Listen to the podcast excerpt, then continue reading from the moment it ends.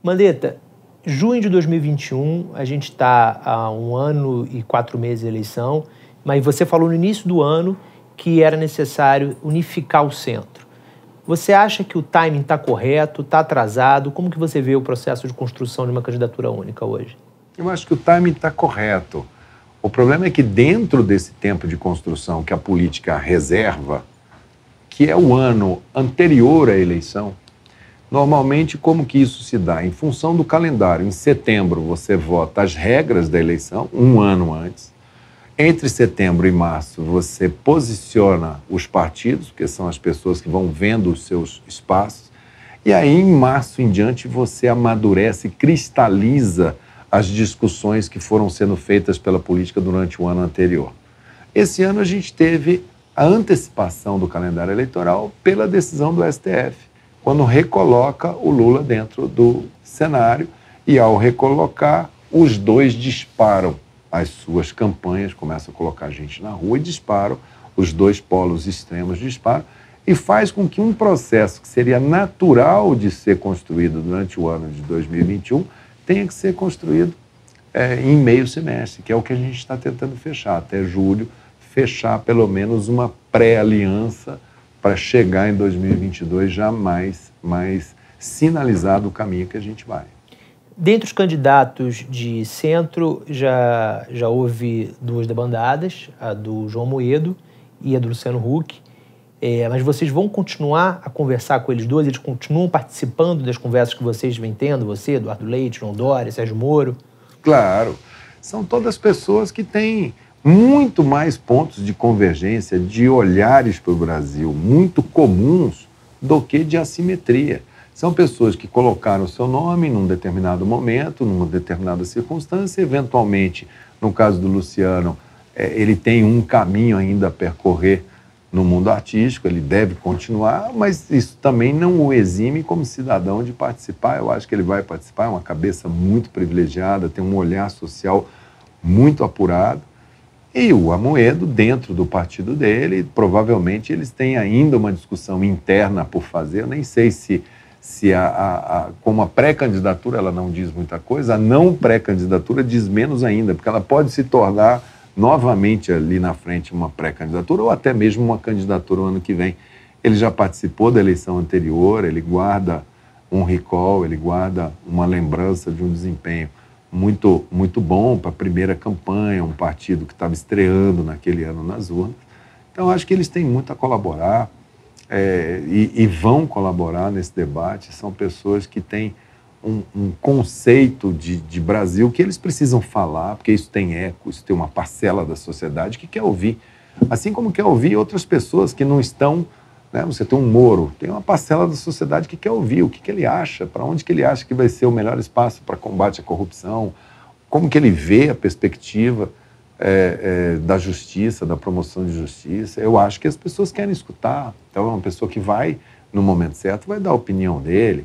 Você tem lideranças é, ainda por emergir, podem aparecer nomes, toda hora a gente escuta, olha, fulano, Beltrano, empresários, que vão participar, de uma maneira direta ou indireta, vão participar. O importante é a gente ver os pontos que unem, né? e os que causam muita divergência, ver se são possíveis de serem superados. Você tem partidos que estão em diferentes tempos. O PSDB ainda está agora falando que vai ter prévias no final do semestre que vem. Né? Então, eu costumo falar que é, é, esse ano é igual você falar de gestação, né? de gravidez. Tem gente que está recém ficando grávida, tem gente que está no meio ali com cinco meses de gravidez, já sabe o sexo do bebê. E tem gente que já tem filho nascido. O Lula foi candidato a presidente. Eu era líder estudantil no Rio de Janeiro, eu tinha 19 anos. Tem 40 anos que esse homem é candidato a presidente. Quer dizer, que novidade que tem nessa, nessa criança que está vindo aí. E já esse grupo não, esse grupo ainda está zelando, está vendo os melhores projetos, está fazendo a melhor discussão sobre vários temas que vão ser fundamentais é, para o futuro do Brasil. No dia a dia, como é que vocês estão se organizando? É, vocês chegaram a montar um grupo de WhatsApp quando fizeram aquele manifesto da democracia? Esse grupo continua? Continua. Continua. Às vezes ele está mais ativo, às vezes menos ativo. Mas o que tem. Vocês dão um bom dia de manhã? Como é que é? Chega esse ponto, não. Mas tem algumas, por exemplo, a crise, a crise Pazuello foi uma crise tratada ali dentro, porque ela tinha um nível muito alto de, de tensão com, com a própria democracia. Né? Então a gente fez muitas avaliações ali dentro juntos. Agora, existe, existe muita conversa individualmente acontecendo entre as pessoas. Daí a importância de chegar uma hora e você falar assim, gente, vamos sentar no mesmo lugar, vamos, vamos, vamos se reconhecer melhor, né? Que é o que a gente deve começar a fazer com mais frequência agora. Esse ponto do Pazuello, qual foi a, a, a visão predominante? Todo mundo se preocupou com aquilo? Todo mundo se preocupou.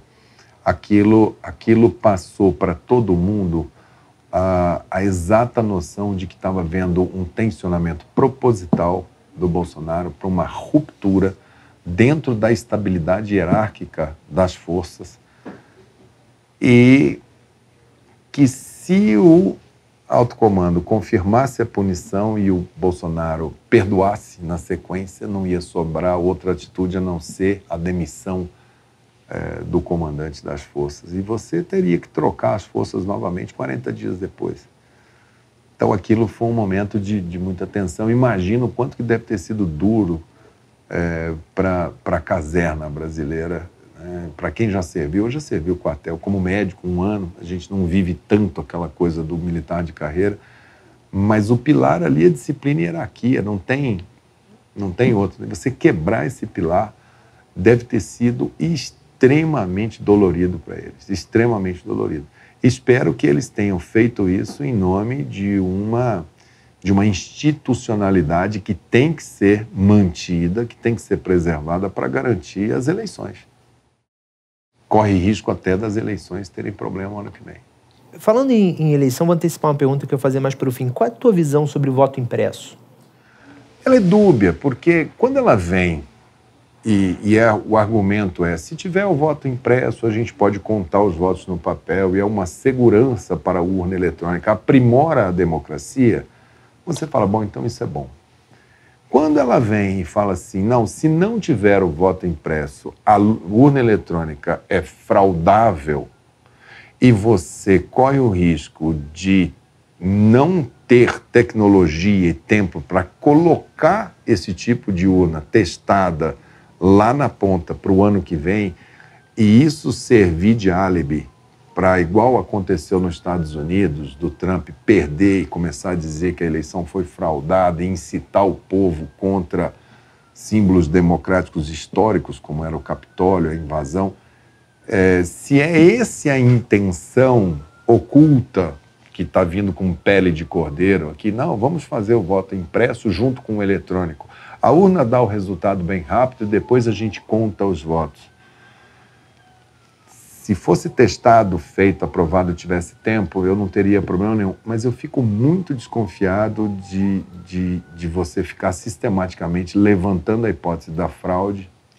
Depois eu não sei o custo para fazer isso daqui. Eu não sei de onde vai sair o orçamento para fazer isso daqui. E se o Congresso aprova na Câmara, aprova no Senado, e o Executivo não manda o dinheiro para fazer, ou não dá tempo de fazer uma tecnologia segura dessa. E se você chegar nas eleições e falar assim, bom, embora tenha uma lei provada de que o voto tem que ser impresso, não temos a, a não ficou pronta a urna eletrônica. Aí vão falar, bom, então todo voto vai ser papel. Olha, eu me lembro e escuto as histórias políticas da história do Brasil, voto papel, urna de papel, urna que sobe reuniões para contagem de voto, voto que vale, voto de semi-analfabeto, quem escreveu, qual era a intenção do eleitor. Aquilo dá uma margem para fraude muito grande. Então, acho que o Congresso vai ter aí um bom debate para ser feito e eu espero só que não se perca de visão que a democracia não é algo que a gente conquistou e acabou. Você vai ter que zelar em cada capítulo desse. Quando é, vocês conseguirem chegar, se conseguirem chegar a um nome, você percebe que já há um clima para todos que estão nessa mesa aceitarem esse resultado, aceitarem esse entendimento? Ou você percebe que pode ter gente que pode não aceitar porque não foi escolhido e partir para um voo solo? Você tem que começar. A conta começa de um. E você tem que começar. Eu acho que tem que começar com quem já tiver a vontade para começar. E quem vir, vai somando, vai discutindo, vai vendo. Se isso vai chegar lá na frente, vai florescer, vai andar ou não, isso é um processo de conquista. Isso é quem tem capacidade de aglutinar, quem tem capacidade de mostrar caminho, de dar a importância necessária para cada um exercitar aquilo que a gente tem de mais sagrado, que é o direito a participar de uma eleição democrática. É cidadania. Quando eu tinha 19, 20 anos, a gente ia na rua votar por direta já. Essa era, na, na minha geração, era assim. A gente achava que a gente tivesse direito para votar para presidente, nossos problemas estavam todos resolvidos. Aí você olhava para o palanque, eu fui na Candelária. Eu olhava para o palanque, estava o Ulisses, estava o Lula, estava o Brizola, estava é, o Fernando Henrique, estava Roberto Freire, estava tava todo mundo no palanque, estavam todas as matizes. Por quê? Eles tinham um ponto de convergência diretas. Isso não significou, pouco tempo depois, quando saíram as eleições, aquele palanque ele se dissipou. Nós tivemos aquelas eleições que tivemos candidato de todos os matizes políticos. Foi a eleição com o maior número de candidatos. É, mas naquele determinado momento havia aquela necessidade. Vamos ver, vamos ver agora, vamos, vamos exercitar nossa memória, nossa cultura, né? vamos, vamos ver quais são os valores que movem cada partido. Às vezes as pessoas acham, não, é mais cômodo eu estar aqui, mesmo que eu não acredite nisso, mas é mais cômodo. Tem quem vai montar é, candidaturas assimétricas, em cada estado vai montar uma coisa, às vezes não quer, enfim. Mas o importante é que a gente comece a fazer esse diálogo mais próximos, mais presenciais e vai ganhando tempo é, de discussão e maturação desse projeto de esperança para o Brasil. Especula-se especificamente sobre o, o Dória, de que ele eventualmente não, topava, não toparia continuar numa aliança que ele não fosse o escolhido. O que, que você sente nessas conversas que vocês estão tendo em relação a ele? Ah, eu acho que o Dória vai ter que passar pelo crivo do partido dele, né? Isso é uma, não, não vai ser trazido aqui para dentro. Isso não pertence é, a, esse, a esse mundo de ideias. Essa discussão se o PSDB vai apresentar o nome dele, ou do Tasso, ou do Eduardo, ou do Arthur Vigília, questão interna do PSDB, eles resolvam no PSDB, no tempo deles. Agora, isso não pode deixar com que as estruturas partidárias não comecem a exercitar os projetos do país. Ele não pode ficar esperando. Eu acho que ele vai passar agora uma, um debate interno no PSDB, ele vai provavelmente participar de uma maneira muito ativa. O resultado ele vai colher o que ele construiu na sua vida política e a gente tem que respeitar o, o, o resultado do PSDB e dialogar com seja quem for o escolhido dialogar de braços abertos para saber o que, que a pessoa pode acrescentar, o que, que ela pode somar. Se o Dória vier, ele tem que mostrar no que, que ele soma. Né? Se ele falar, eu somo nisso daqui, eu apresento isso daqui, eu trago isso a mais, eu acrescento no debate esse caminho, esse olhar, e for um olhar que convença, é, ótimo. Eu, a única coisa que eu lhe digo, Guilherme, é que eu quero acordar de manhã, eu quero fazer campanha para o que eu acredito. Você hoje é o candidato do DEM? Não, o DEM só vai ter candidato quando ele tiver convenção. Convenção é só o ano que vem. O que o DEM está discutindo agora, primeiro, é internamente. Vem cá. Uma pré-candidatura agora, ela tem é, é, acordo, ela tem ressonância dentro do partido, ela dá conforto. Nós temos governadores em exercício, temos possíveis candidatos a governador, temos, e é legítimo, candidatos que estão no mandato que vão disputar governos do Estado, tem outros que vão disputar Senado. Isto ajuda, isso colabora, isso traz, porque você não pode ser candidato isolado, você está dentro de uma agremiação. Então o DEM gastou e está gastando aí esses 45 dias até o final de junho, exatamente para fazer toda essa, essa análise. Até agora, essa análise tem sido muito favorável a que a gente tenha o caminho próprio. A gente tem visto que, que dentre os valores que a gente cultivou esses anos todos, de muita coerência, é, que a gente deve defender essa, essa linha de pensamento que quer manter a Carta Social Brasileira, que quer manter um, um, um welfare state aqui, mas quer também um Estado que não seja intervencionista, que não fica fazendo intervenção sistemática na economia, é, estatizando. Então, é esse, esse, esse modelo de desenvolvimento que o DEM acredita que está sendo burilado, está sendo é, é, lapidado com muito carinho, mas com um olhar totalmente positivo. totalmente positivo.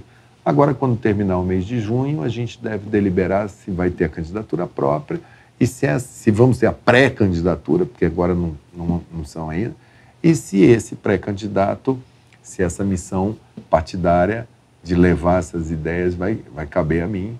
Se couber, vai ser com muita honra, com muita felicidade que eu vou fazer, vou caminhar bem. Como é que você está vendo essa, essas agendas que o Rodrigo Pacheco está tendo com o Kassab? Ele teve com o Eduardo Paz, com o Michel Temer, com o Fernando Henrique, é, sendo do seu partido, mas o Kassab apresentando ele publicamente como um, um candidato a presidente. É legítimo.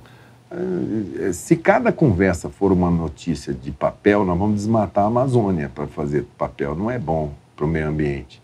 Eu já conversei com o Temer, já conversei com o Fernando Henrique. Semana passada, duas vezes jantando com o próprio Kassab, uma em Brasília, outra na casa dele.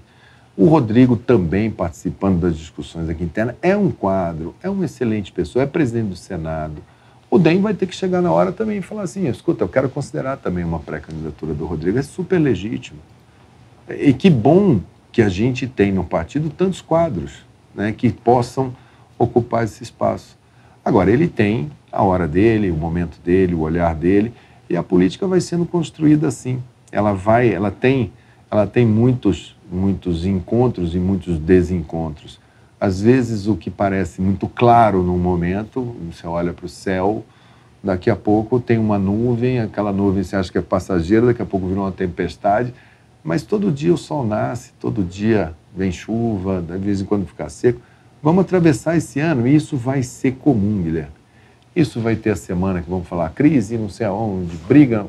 Hoje a briga é do PSOL com o PT, o Boulos contra o Lula. Amanhã a briga vai ser normal. Nada, nada fora do tom. É, e alguns companheiros vão, vão partir para um caminho, outros companheiros vão vir um novo caminho. É a fase da acomodação da política, ela é normal, ela é assim mesmo. Qual é a chapa que você vê, e aí não precisa responder com nomes, mas de perfil, que você acredita que é capaz de furar esse bloqueio do, dos dois polos? Primeiro, eu acho que quem sinalize esperança para frente, né? Para modelo de país. Esperança, eu acho que é a primeira palavra. E depois, experiência administrativa, política, mas sem aquele vício político muito arraigado. Eu vejo uma pessoa que tenha um olhar de cuidado, um olhar social para esse país que não funciona da casa para fora, né? Eu vejo eu vejo assim que, que tem que ter uma, um mix de qualidades nesse candidato a presidente e ele tem que ser bem complementado é, na sua candidatura a vice por uma questão também regional que possa contrabalançar a questão política que vai ser muito importante nessa eleição. Quem tiver mais capacidade de aglutinação, quem tiver mais capacidade de diálogo, de mostrar caminho, eu acho que é quem vai, quem vai brilhar nessa eleição. Você vai transferir teu título para o Rio de Janeiro? Não, não. Isso foi, começou um dia estavam falando, Eduardo Pai, sai do DEM, Rodrigo vai sair do DEM. Aí a roda era muito grande, tinha umas 20 pessoas. Aí alguém falou assim, pô, Mandetta podia mudar para o Rio, porque a minha mulher é carioca, minha filha mora lá, meu neto é de lá, eu vou sempre ao Rio. Torcedor do Botafogo, sofrendo com o meu Botafogo. Aí, brincando tal. Eu acho que alguém que estava ali escutou aquilo e falou: vou dar um furo para um jornalista tipo Guilherme. Assim, porque, é, e aí passou isso para frente. Daqui a pouco estavam me mudando para o Rio. Mas não, não. Eu acho que o Rio de Janeiro, eu vivi lá 10 anos da minha vida, eu gosto muito do Rio. Eu trabalhei em hospitais é, duros lá no Rio, eu trabalhei em Curupaiti, trabalhei em Miguel Couto, trabalhei na Clara Basbaum, Promatre. É, tenho amigos, minha turma de medicina toda de lá, gosto do Rio, mas eu vejo que o Rio de Janeiro precisa se reencontrar com o seu destino, precisa refazer por forças internas um reencontro com a, com a sociedade, com, com dessa própria maneira que o Rio de Janeiro tem, tem tido aí o seu, sua performance política nos últimos anos, muito aquém do que o Rio de Janeiro precisa. Então, eu espero que eles encontrem Mandetta, obrigado. Valeu pela entrevista. Boa sorte. Eu que agradeço. Vamos lá. Vai ser um caminho longo. Várias virão. É isso. Valeu. Valeu.